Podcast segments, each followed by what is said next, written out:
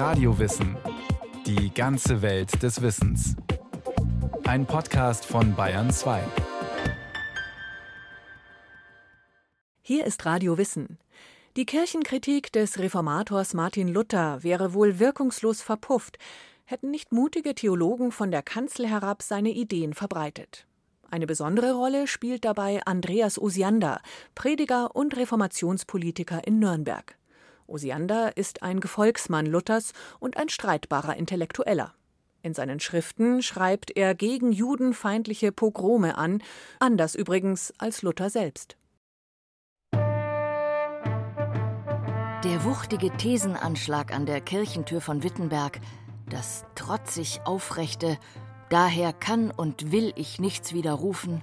Ganz klar, die Erinnerung an die Reformation als kirchenhistorische Bewegung ist fokussiert auf Martin Luther. Ohne Zweifel ist die kantige, meinungsstarke und durchsetzungsfähige Persönlichkeit Luthers in ihrer Zeit eine Ausnahmeerscheinung. Doch Luther allein hätte keine Bewegung in Gang setzen können, die Gewissheiten, Dogmen, Hierarchien zum Einstürzen brachte, in der historischen Rückschau eine Zeitenwende herbeiführte. Ohne Multiplikatoren, die seine Ideen weitertrugen, seine Botschaft von den Kanzeln predigten und verkündeten, wäre vermutlich auch Luthers Kirchenkritik verhallt, er selbst vielleicht auf dem Scheiterhaufen verbrannt.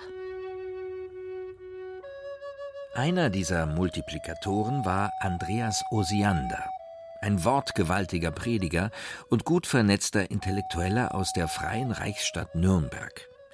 Ein Mann aus der zweiten Reihe der Reformatoren, eigentlich nur Fachwissenschaftlern bekannt. Aber Andreas Osiander war die wesentliche Triebfeder, dass Nürnberg als eine der ersten Reichsstädte überhaupt die Reformation einführte. Als Kirchenerneuerer war er damit wirkmächtig weit über Nürnberg und Frankens Grenzen hinaus. Man wird nicht zehn Männer aus dem ganzen Deutschland auslesen, die es mir gleich tun mögen.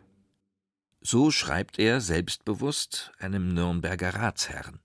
Ja, also der Andreas Osiander war einer der doch frühen Reformatoren. Er stand im Briefkontakt mit fast allen namhaften Reformatoren, also Martin Luther, Melanchthon, Zwingli, auch mit Fürsten, mit dem Herzog Albrecht von Brandenburg zum Beispiel.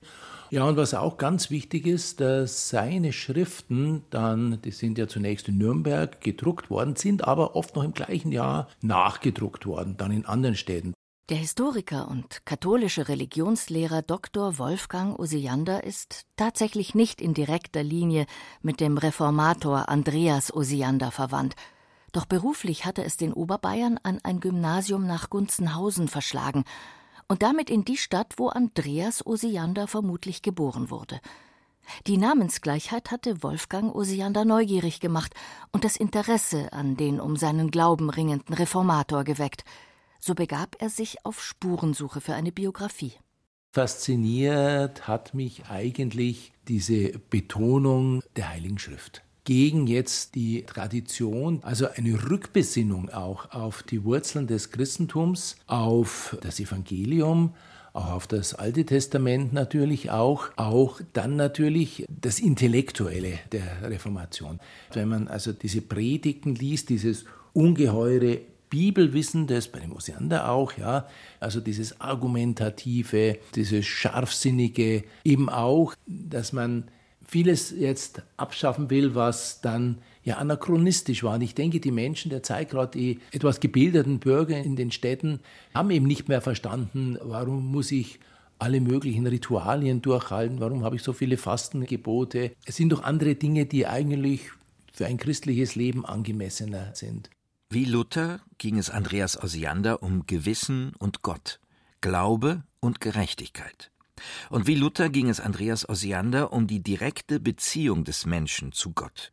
Allein der Glaube rettet den Gläubigen, nicht Ablassbriefe, nicht mit Geld erkaufte gute Werke, keine Stiftungen, wie sie die Wohlhabenden in den Kirchen spendeten. Eine Spurensuche nach dem Lebensweg des fränkischen Reformators führt zunächst ins mittelfränkische Gunzenhausen. Hier ist Andreas Osiander 1496 oder 1498 geboren. Vermutlich wuchs er als Sohn eines Schmiedes auf. Den Familiennamen Hosmann oder Hosemann änderte er erst später in das gräzisierte Osiander.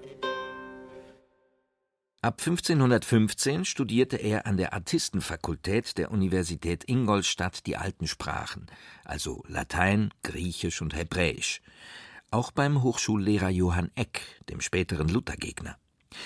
Ein vollwertiges Theologiestudium scheint er nicht absolviert zu haben, sein Studium der alten Sprachen galt lediglich als eine Art Vorstufe dazu.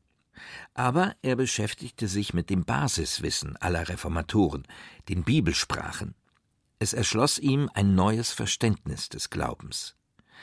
Eine erste Anstellung führte den jungen Andreas Osiander dann 1520 nach Nürnberg. Die freie Reichsstadt ist die Stadt Albrecht Dürers, die Stadt der großen Patrizierfamilien, der Tucher und der Pirkheimer, damals eines der großen wirtschaftlichen und kulturellen Zentren des Reiches. Zunächst einmal war Nürnberg neben Köln die größte Stadt damals in Deutschland. In Nürnberg gab es auch äh, sehr viele Druckereien. Es gab sowas wie einen Buchhandel. Damit hat Nürnberg natürlich eine große Ausstrahlung. Nürnberg war auch bereits vor der Reformation ein wichtiges Zentrum des Humanismus, auch ein äh, Zentrum, in dem so Kirchenkritik schon sehr stark geäußert wurde. In dieser kosmopolitischen Stadt wurde Andreas Osiander 1520 als Hebräischlehrer am Kloster der Nürnberger Augustiner-Eremiten eingestellt. Im gleichen Jahr erhielt er seine Priesterweihe. Heute ist das Augustinerkloster völlig aus dem Nürnberger Stadtbild verschwunden. Zu Beginn des 16. Jahrhunderts war es allerdings ein Zentrum humanistischer Gelehrsamkeit und vorreformatorischen Gedankenguts. Hier hatte der bedeutende Augustiner-Eremit Johann von Staupitz 1517 die sogenannte Sodalitas Staupitziana gegründet, also jener Staupitz, der als Luthers Beichtvater und Universitätsgründer Wittenbergs prägenden Einfluss hatte auf Luthers Gedankenwelt. Im Nürnberger Staupitzkreis versammelten sich die führenden Köpfe der Stadt. Sie trafen sich hier zu einer Art theologisch-politischem Salon der Andreas Osiander ist natürlich dann auch da beeinflusst worden. Also das ist eine Zeit, in der er noch nicht aktiv in Erscheinung tritt, eine Ausnahme. Er hat eine neue Edition der lateinischen Bibel gemacht, aber er kommt natürlich in diesem Staupitzkreis mit den Ideen, eben gerade von Staupitz auch und seiner Anhänger auch, kommt er in Berührung wo das Augustinerkloster heute steht, steht er heute in Nürnberg ein Parkhaus. Und da ist aber eine Tafel angebracht und da steht dort, und das war die Wiege der Reformation. Hier hat sehr viel seinen Ausgang genommen. Nürnberg um das Jahr 1520 ist für die Reformationsgeschichte ein besonderer Ort. Die reichsunmittelbare Stadt war geprägt durch seine selbstbewussten Bürger, die im Großen und im Kleinen Rat die Geschicke der Stadt lenkten. Und dazu gehört auch das städtische Kirchenwesen. Im Jahrhundert vor der Reformation war es den Ratsherren in vielen kleinen Schritten gelungen, Kirchen und Klöster herauszulösen aus der Zuständigkeit des Bamberger Bischofs, Pfarr- und Predigerstellen selbst zu besetzen. Die allein dem Kaiser unterstellte Stadt wollte keinen Kirchenherrn über sich, der in städtische Belange hineinregierte. Dafür unterhielt man sogar diplomatische Beziehungen bis nach Rom. Eine Entsprechung fand diese selbstbewusste Haltung in den markanten Nürnberger Stadtkirchen St. Sebald und St. Lorenz.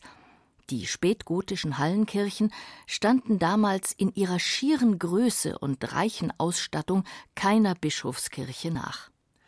An einer dieser beiden Kirchen, nämlich an St. Lorenz, ist 1522 die Predigerstelle vakant und der Rat beruft den jungen Hebräischlehrer Andreas Osiander auf die Kanzel. Die Predigt hatte auch in vorreformatorischer Zeit schon eine große Bedeutung. Die Predigt war ja der einzige Teil in deutscher Sprache des ganzen Gottesdienstes. Es war also der einzige Teil, den die Leute auch verstanden haben. Die Prediger waren auch abgehoben von den Pfarrern, von den Kaplänen, Klerikerelite. Ja. Sie waren ausgebildet, im Gegensatz zu den Pfarrern, die also meist kein Hochschulstudium hatten. Andreas Osiander war natürlich intellektuell prädestiniert für so eine Stelle. Die Predigt war eigentlich so das einzige Medium, das für die einfachen Leute äh, zur Verfügung stand.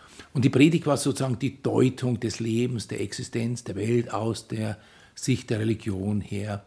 Als Andreas Osiander die Lorenzer Predigerstelle antrat, begann die Reformation ihre kontroverse Sprengkraft zu entfalten. Denn 1521 hatte der katholisch gesinnte Kaiser Karl V.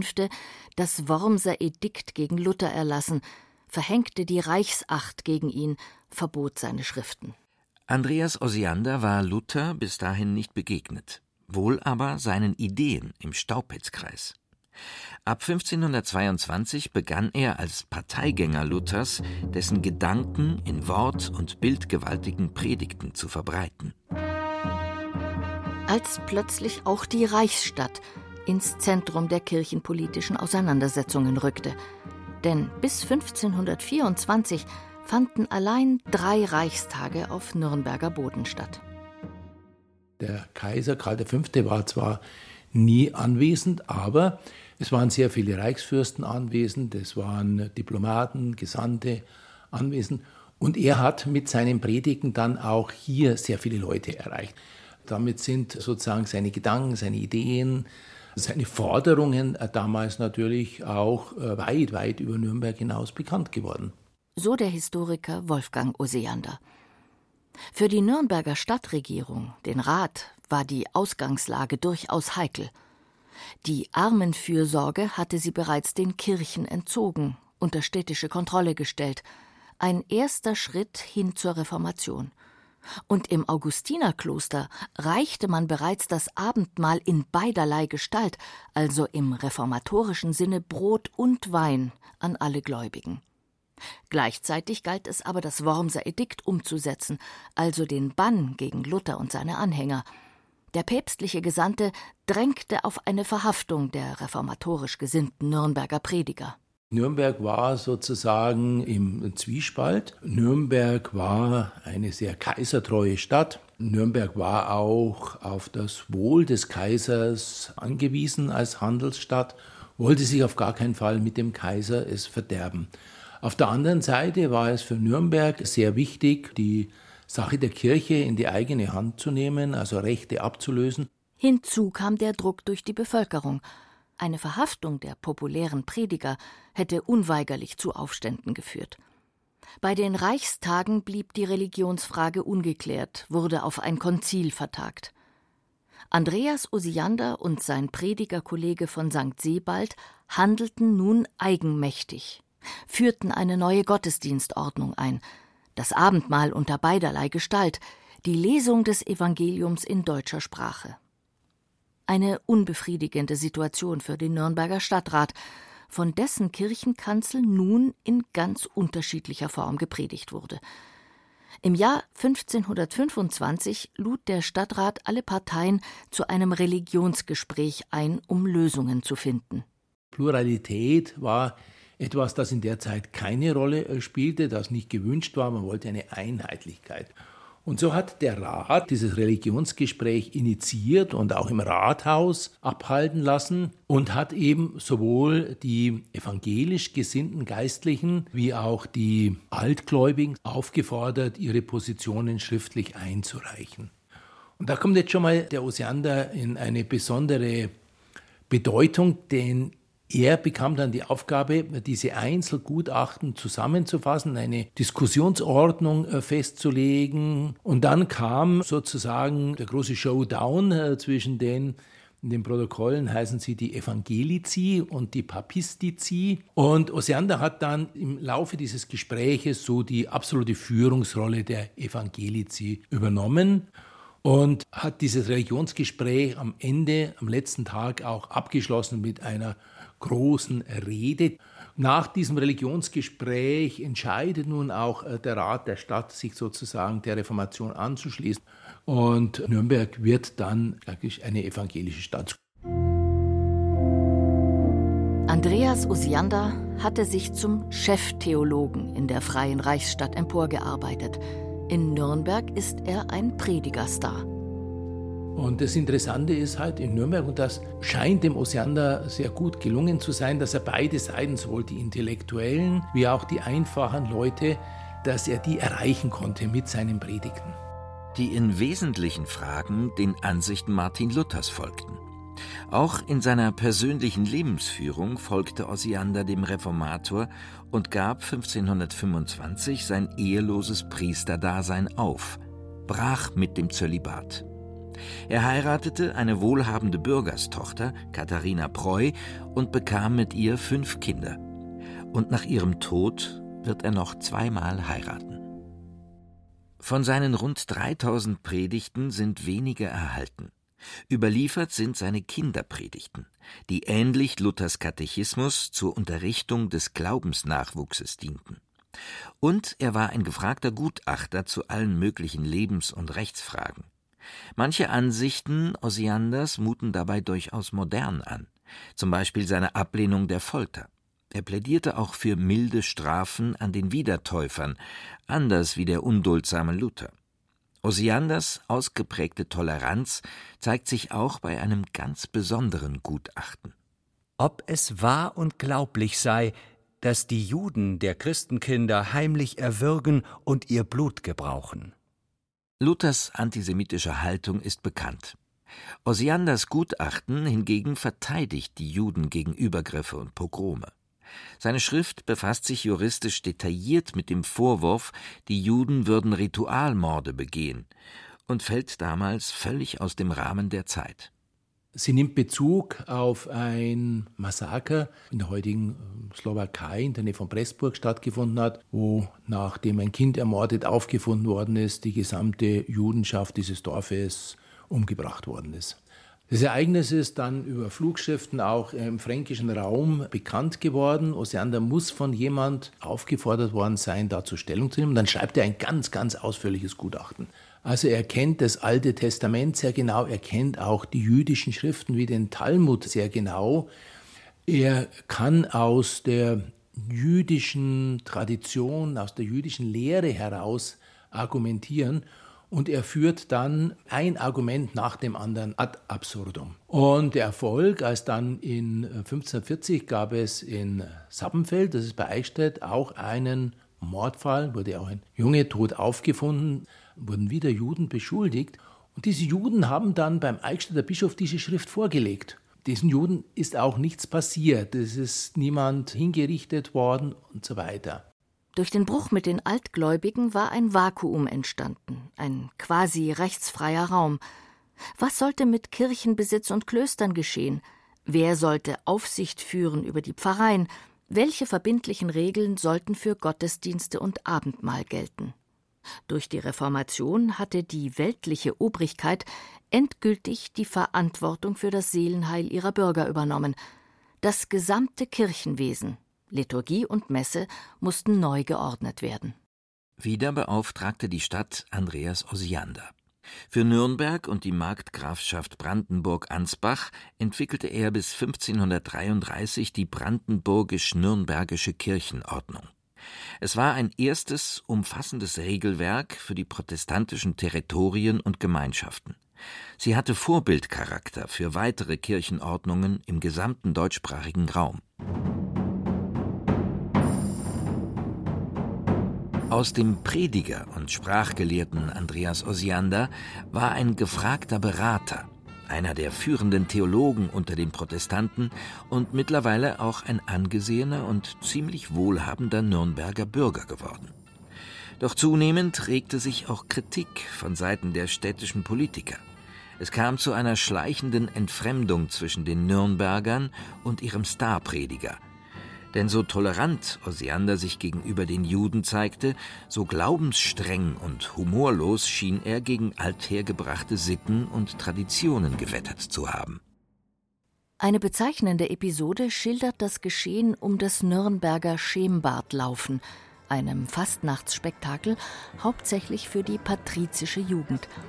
Beim Umzug durch Nürnbergs Straßen zogen die Maskierten stets auch einen Wagen mit sich, auf dem sie gesellschaftliche Missstände anprangerten, die sogenannte Höll. 1523 hatte der Nürnberger Rat das bunte und zügellose Treiben ausgesetzt, auch durch den Einfluss von Andreas Osiander. 1539 durfte dann noch einmal ein Schembartlauf stattfinden. In der Höll hatten die Maskierten nun ausgerechnet eine Karikatur Andreas Osianders platziert. Ein deutliches Indiz, wie ambivalent der Prediger mittlerweile wahrgenommen wurde. Osiander wurde ja als Papst von St. Lorenz bezeichnet, ja.